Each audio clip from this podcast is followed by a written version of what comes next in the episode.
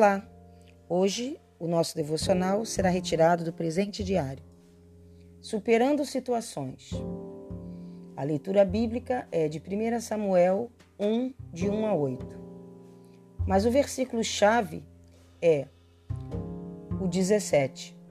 O sacerdote Eli então disse a Ana: Vá em paz, e que o Deus de Israel lhe conceda o que você pediu.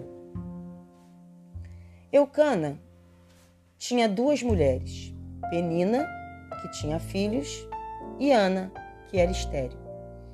A segunda sofria provocações contínuas da outra, que tinha o intuito de irritá-la. Ana não tinha culpa por não ter filhos, mas foi incomodada pela rival por anos a fio. O fato é que o Senhor tinha um grande propósito para a sua vida, mas isso veio a se revelar somente bem mais tarde. A situação chegou a tal ponto que ela implorou a Deus por uma mudança. Pediu a ele que lhe desse um filho e fez um voto. Se Deus fizesse tal milagre, o filho seria consagrado ao Senhor durante todos os dias de sua vida. Quando Ana fez essa oração, seus lábios se mexiam, mas não saía nenhum som. Por isso, o sacerdote Eli julgou que ela estivesse de alguma forma embriagada ou até mesmo louca, passando a repreendê-la. Infelizmente, quando passamos por situações difíceis, podemos ser incompreendidos pelos familiares, pelos demais pessoas que nos são do convívio e até mesmo por pessoas mais próximas que deveriam nos apoiar.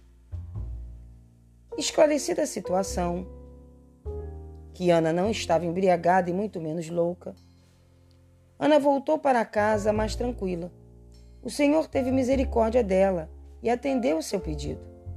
Ela ficou grávida e teve seu tão esperado filho, e quem, a quem pôs o nome de Samuel, dizendo: Eu pedi ao Senhor, é o significado do seu nome.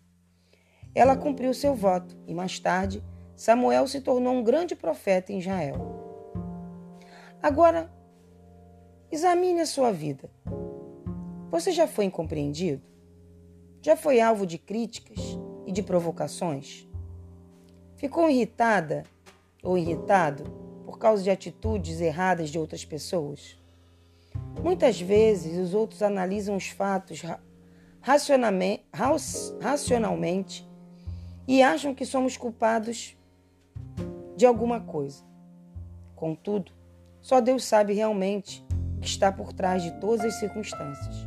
Portanto, a semelhança de Ana, entregue todas as situações na mão de Deus, crendo que Ele agirá conforme a sua vontade.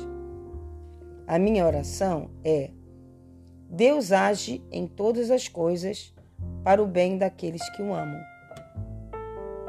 Romanos 8, 28, primeira parte. Eu oro para que nós possamos ser compreendidos em primeiro lugar pelo Senhor, porque Deus é quem conhece o nosso coração. A Bíblia diz que o homem olha o exterior, mas Deus é que sonda o nosso coração e Deus é que sabe o que nós sentimos. Muitas vezes somos incompreendidos, somos julgados,